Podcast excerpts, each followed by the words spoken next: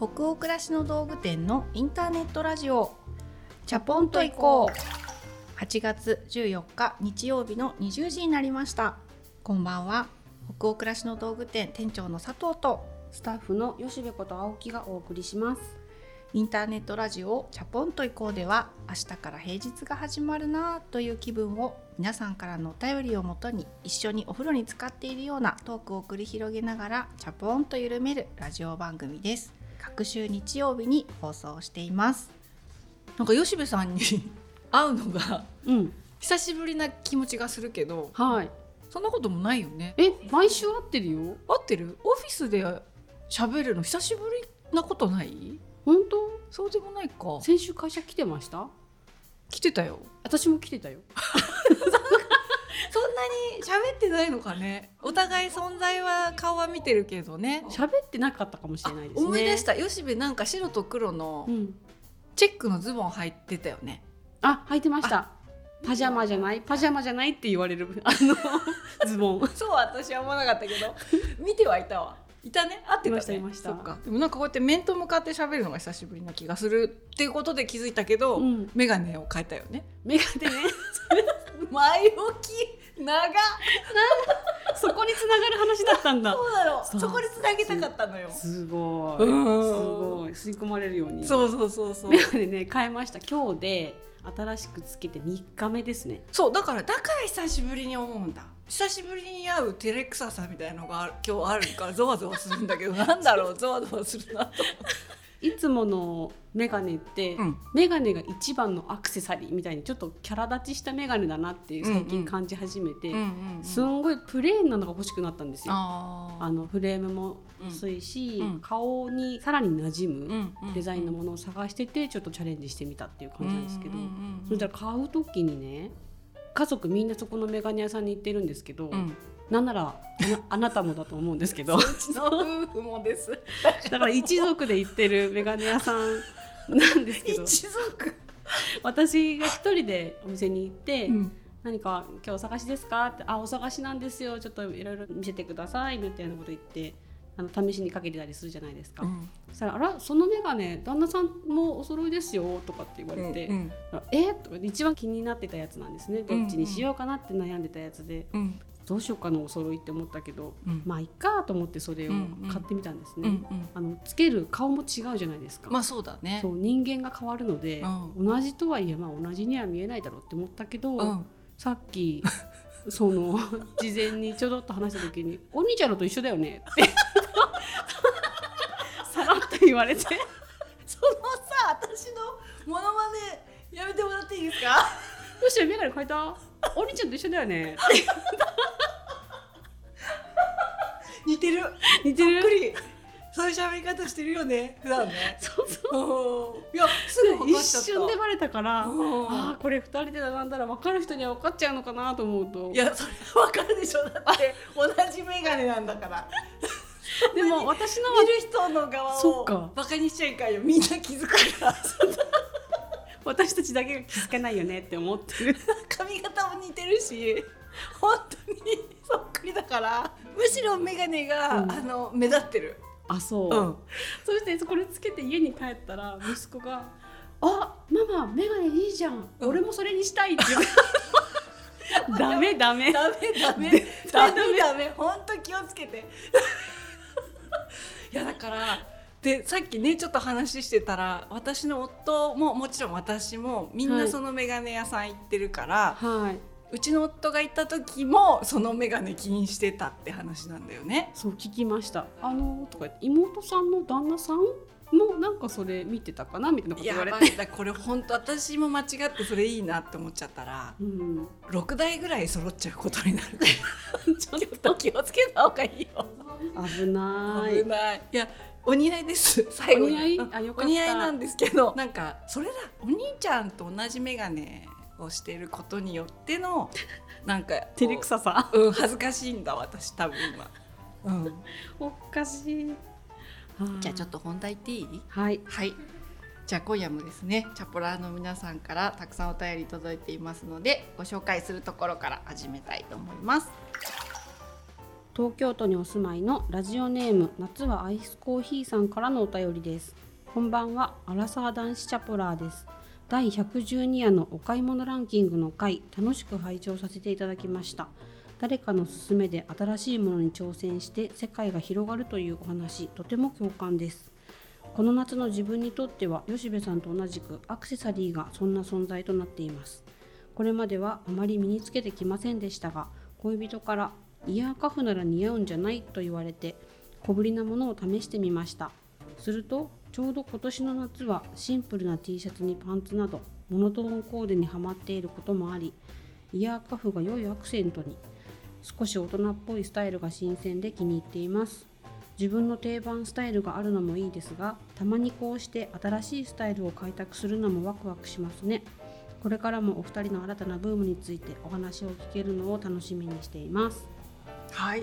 夏はアイスコーヒーさんありがとうございます。ありがとうございます。アイスコーヒーが飲みたい。飲みたい。非常に飲みたい、うん、手元にはなぜかホットのほうじ茶があるんですけど アイスコーヒー飲みたいんですけど。香ばしさっていう点ではちょっと近い。近いかな。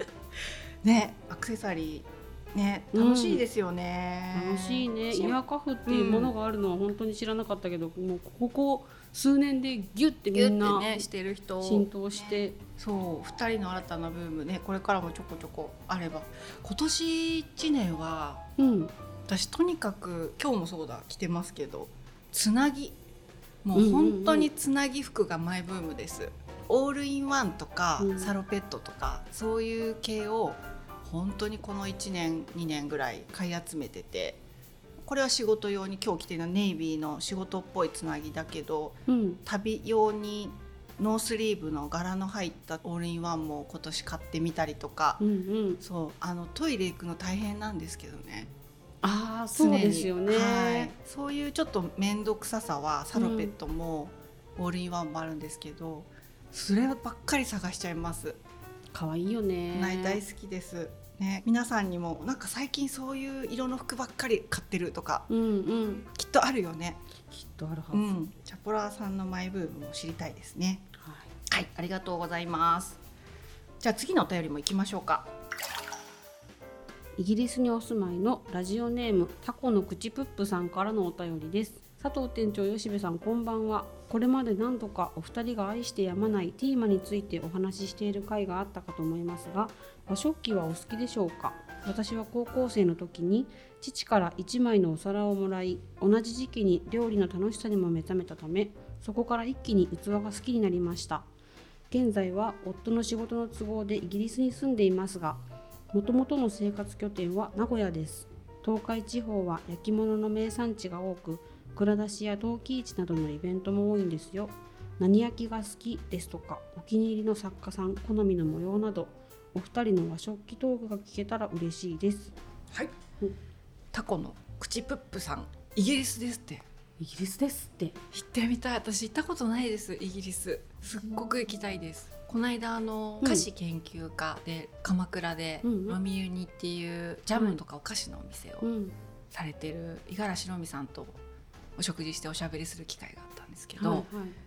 ロミさんちょうど少し前に一人旅でずっとイギリスからフランスを回ってたみたいでその話を聞いていたら、うんうん、イギリスにめちゃくちゃ行きたくなってしまい、うん、50歳になるまでにロミさん行きますって 言った。言った。で佐藤さんね何日行くつもりって言われて、うん、いや仕事休むとか考えてやっぱ1週間程度が限界かなとかって言ったらダメダメみたいな。1ヶ月は一回暮らすように行ってみてってすごい言われて。なんかそういうアパートを借りて、うん、マルシェとかで野菜とか果物買って料理したりしてなんかそういう旅旅というかそういう生活からしか見えてこないことがあるし、うんうん、そういう体験がきっと佐藤さんのこれからのまたなんか仕事とか、授業にきっといいインプットをもたらすからっていう話でちょっと全然違う方行っちゃったんですけどイギリス 行きたいです。行きたいね、はい、それならば行きたいね。ねなんかそういった地域でもこういうゆるいラジオを聞いてくれてる方がいるんだなと思うだけで嬉しいよね。で和食器です、はい、ね何焼きが好きとか作家さんとかありますかっていうことなんですけど吉部さんありますか？和食器の好みとか。好み？和食器の好み？私、色がカラフルなものだったり、なんかツヤツヤじゃないツヤっとしたもの？ツヤツヤ、ピカピカとかじゃない、うんうん。ツヤっとしたぐらいの？釉薬の具合かな？かな、ん。のものは好きですね和食器、うん私たちのあのお店でももう本当にだいぶ前なんですけど私もあのその窯元さんに出張に行ってセレクトしてきた九谷焼の器は、はい。私は本当に未だに変わらず好きで、うん。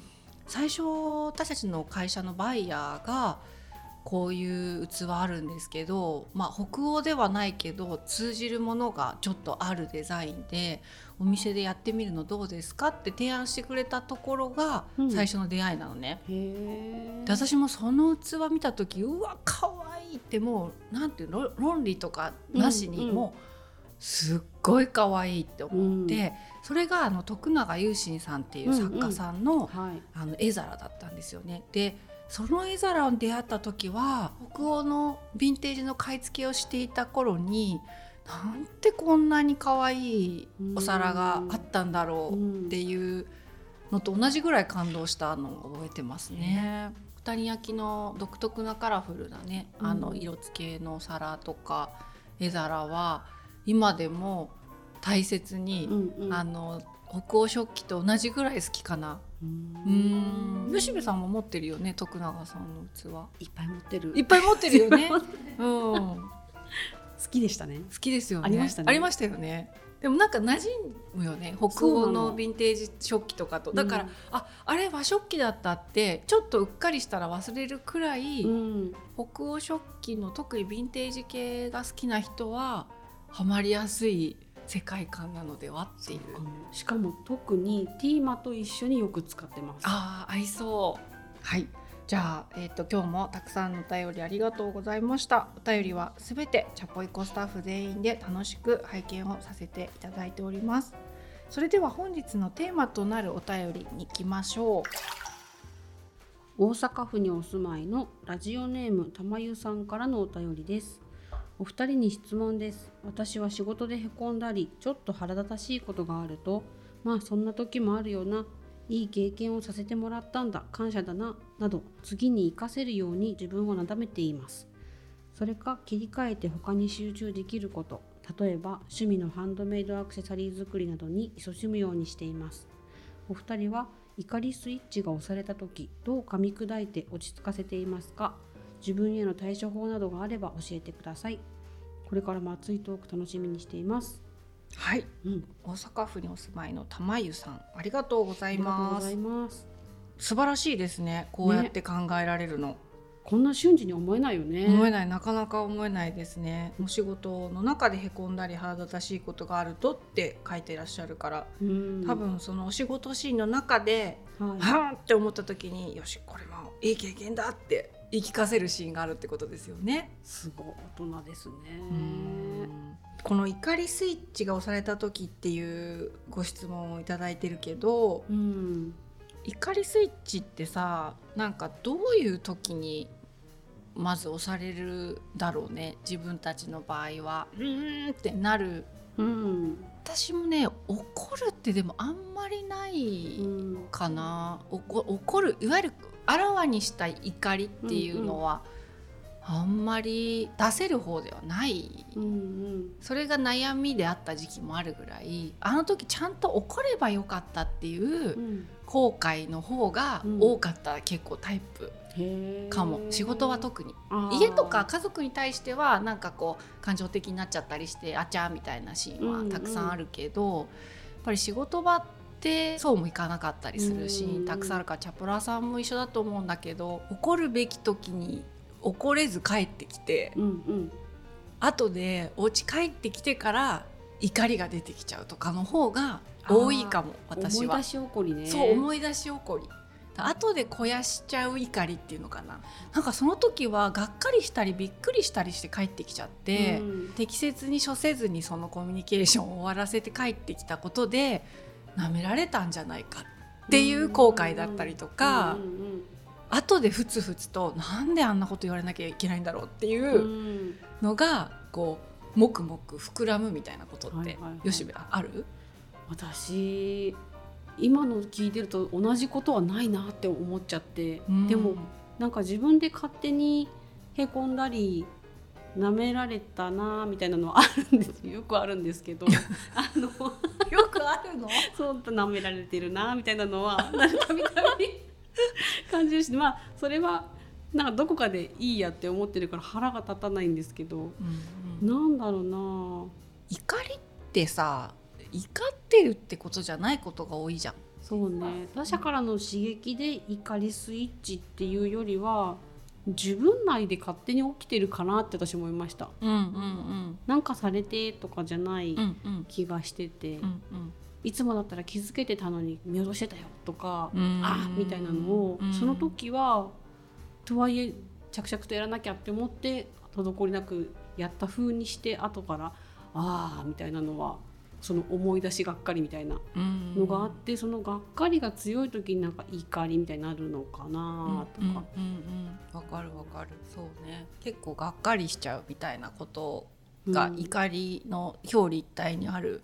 うん。また別の心理だったりはい、することってあるよね。でも家の中でうん。自分がいろいろ考えて段取りしてってやってるけど、うん。例えば一番コントロールが効かないっていうか人間同士なのでうん。息子とかっていうのは、うん。こうだんだん大きくなってコントロールするのもおかしいんですけど、うん。なんかよくわからないなみたいな反応してくるなみたいな時もあるじゃないですかそういう時ですかね。イラッとするっていう。あーイラッとね。そうそう。うんえ今何言った？みたいな、うん、うんえそんなこと言ってくれてんの？みたいな、まだこうお互いに未熟なので,、うん。で相手はまだね15年の人間なので、うんそして15の人に対して浅はかなって思うことも多分間違ってるんですけど、うん。なんかそう思っちゃう時にがっかりして、うん。イラッとしてっていうことはありますよね。うん。そういう場合の怒りみたいなものは割と率直に表現するかなって思います。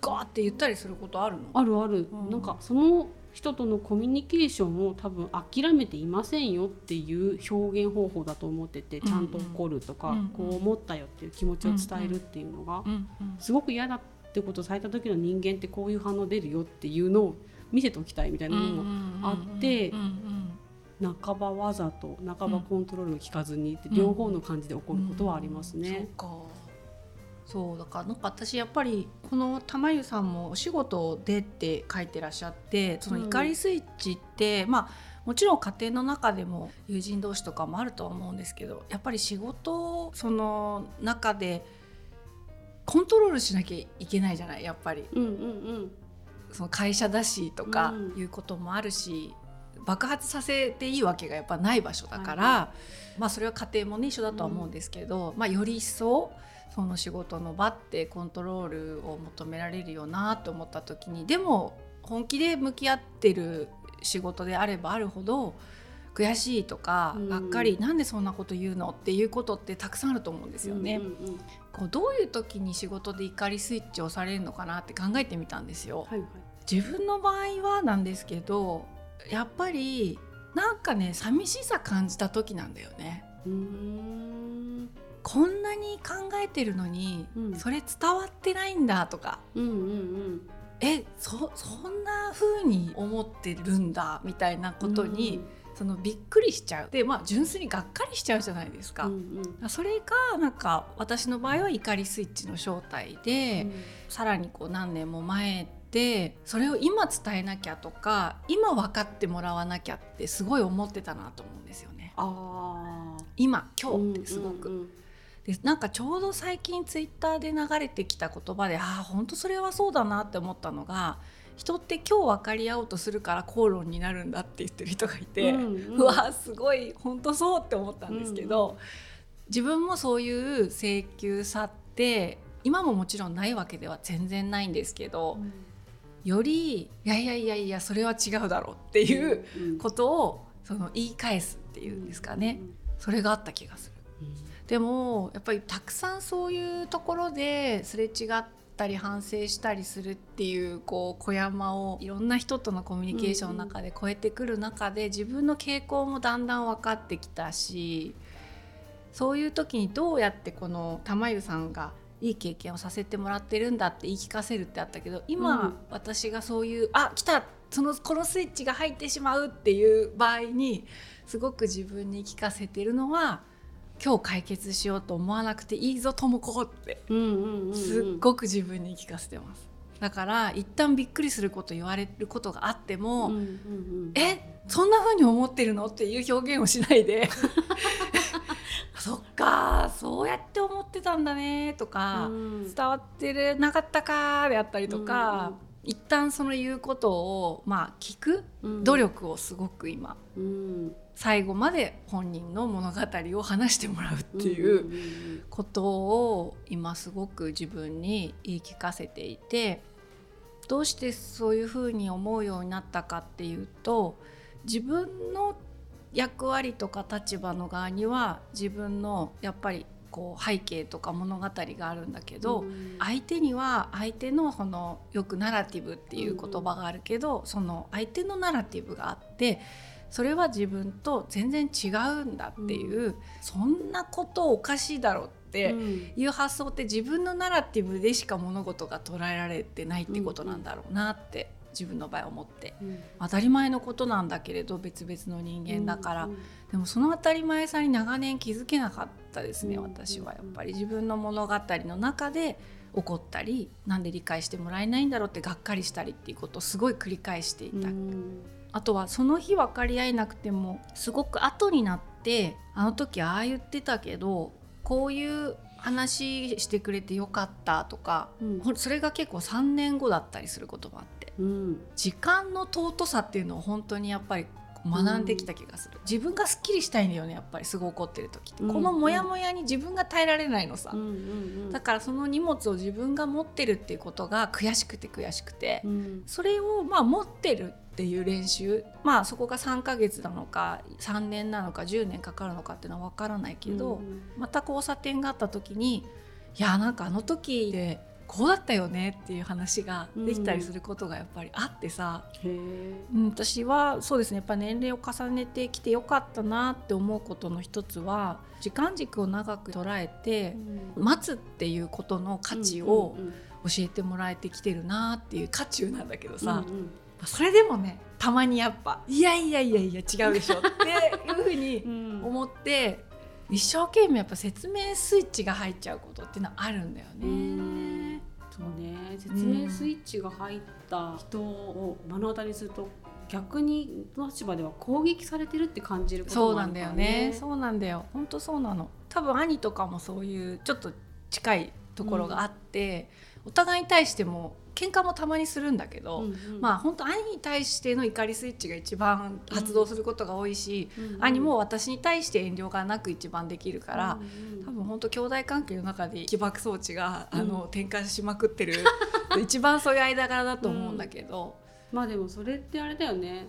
分かってるはずだろうっていうやっぱり期待値があるからなんだよね。だから寂しいってなっちゃったり。うんえー、嘘今更そういうこと言う？みたいな、多分がっかりがあったりとか「え私こんなにやってるのにえお兄ちゃんそんな風に思ってたの?」とか、うんうん、それは兄の側も逆にあった。俺だって言わないけどこんなに大変なんだぞみたいなことが多分あったりして 私がそういうこと分かってないで空気読めないような発言した時に、お兄ちゃんも寂しくなっちゃったりとか、最近でもね本当にだいぶ学んできてお互い。兄がすってそれを引っ込めようって努力する瞬間も分かるようになってきたし、うんうん、やっぱりそういう兄を見て私もあってなったりして結構だから兄との間でめちゃくちゃ練習試合させてもらえたのは良かったかも。うん、でもいいよねなんか遠慮ではなくてちゃんと気づいて考えて動いているってことだもんね。うんそうなんだよね。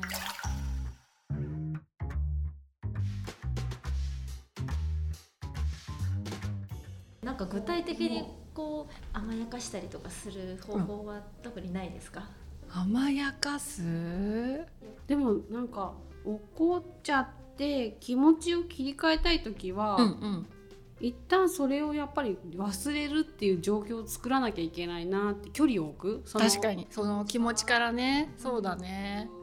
のが大事だなって思うのでお風呂にどっぷり入る。で静かなのが無理っていう感じの日なんだったらなんかこう BTS でも聴きながらご飯作ってみたり、確かにエンタメにお世話になってるな私も。今吉部さんも BTS って言ったけど私も怒りの感情とかがっかりした感情とちょっと週末ぐらいはとか今晩ぐらい一回距離を置こうって思った時は「ロマンスの別冊録」とかあーあのいいよね、と かよくおごってくれる綺麗なお姉さんとかあの辺りとかの好きな回だけを見る、はいはいはい。そうああいうはあって思うような韓国ドラマの、うんうん。しかも全部見てると大変な時間だから好きな回うんうんをもう暗記してるんで、はい。そういうのを再生して完全に違うロマンスの世界に一回頭吹っ飛ばす。あと私たちがやってる YouTube チャンネルの「うんともすんとも日和」っていう動画の番組あるじゃないですか、うんうんうん。まあ、それ自分たちでも企画してながら言うのもあれなんですけど私もすごく好きな番組で、いろんな方を捉えたドキュメンタリー大体十何分とかで一人の方見れる尺になってるんですけど、まあ、特に好きな回っていうのが何個かあって、なんかそれ見てあえてちょっと泣いたりとか、うんうん。涙出すといいとかってうちの特集でも泣くことの意味みたいなのを編集者が作ってくれた記事ちょっと前にあったけどなんかあのすっごいそういうの見てこうポロポロ涙流すとかでうん。力抜けたりすることもある。わ。かる。私もわざと泣く時あるかも。あやっぱり？あのいい曲聴いて。自分を泣かしに行くんでしょ、泣かしに行くっていうかいろいろこう思い巡らしてうん、いろんないいシーンとか思い出すんですよね。記憶のスイッチを押されて、怒ってたはずなのにいいことばっかり思い出しながらあわかる泣いてわかる。すっきりみたいなのありますよね。なんか一旦クールダウンしないとそっちに向き合えないなって思うので、玉湯さんは、ね、手を動かしてハンドメイドでアクセサリーを無心で作るとかだけど、うん。私たちもやっぱりそういうのってあるかもね。ねそうですね、なんか眠れなくなっちゃうのだけ避けたいなと思って。あなんかそういうモヤモヤとかはい。悔しさとかに結構その日頭が支配されちゃうとすごい眠りに影響するじゃない。うんうん。だからあの寝れるくらいの脳は取り戻そうって思って、今言ったようなことをしたりどうしても体動かした方がこれいいなって時は AirPods を耳に入れて、うん。好きな音楽ガンガンかけてちょっと街をウォーキングガーってしたりする日もあるね。はあみたいな日は結構歩いてるかも私夜。そうね。本当動くかエンタメ摂取するかみたいな感じかもしれないな。でも怒りの反対にさ喜びの日っていうのもやっぱりあって。うん。それぐらいその仕事の中とかでもそうだしそれ以外のシーンでも人と対峙していろんなことを強調してやっていくって、一筋縄では多分どの人もいかないと思うんだけれども、でもそれぐらい人とこう関係しながらいろんなことをやっていくっていうことの中で本当に嬉しい瞬間っていうのもたくさんあるよね。確かに。がっかりの話が今日はあったけど、それ以上にわあ本当にこんな風に言ってくれて嬉しいとか、うんこんな風に考えてくれてたんだありがとうっていうシーンの方がうんうん。よっぽど多いわ、会社の中では。うんうんうん。うん。そうだね。だからたまに来るイライラにびっくりしちゃうんだよね。そうそう。だそのことも思い出しながら怒りを飛ばすっていう、うんうんうん。いいこともいっぱいあるよね。そうだね。うん。本当にそう思う。はい。じゃあそんなところですかね。私たちも考えさせられました。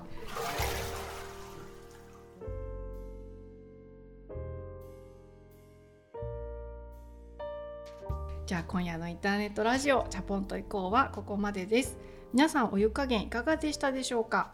吉部さん今夜は何度でしょなんとなくテーマが怒りだったので、うん45ぐらいう。にそうだね。しようかな。ちょっとねふつふつとした温度になっちゃうよね。はい。はい。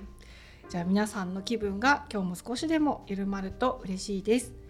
番組は北欧暮らしの道具店のサイト上やアプリに加えて YouTube や Spotify など合計7カ所で配信をしています。ぜひご自分のライフスタイルにフィットしたプラットフォームでお楽しみください。引き続きお便りも募集中です。ご感想やご質問などサイトやアプリでチャポイコ最新記事を検索していただきページ後半にあるバナーよりお送りください。Spotify などの場合は説明欄のリンクからお便りフォームに飛ぶことができます。全国のチャポラーの皆さん、お便りお待ちしてます。次回のチャポンと以降は8月28日日曜日の夜20時を予定しています。それでは明日からもチャポンと緩やかにそして熱くいきましょう。北欧暮らしの道具店店長の佐藤と。スタッフの吉部こと青木がお届けしました。それではおやすみなさい。おやすみなさい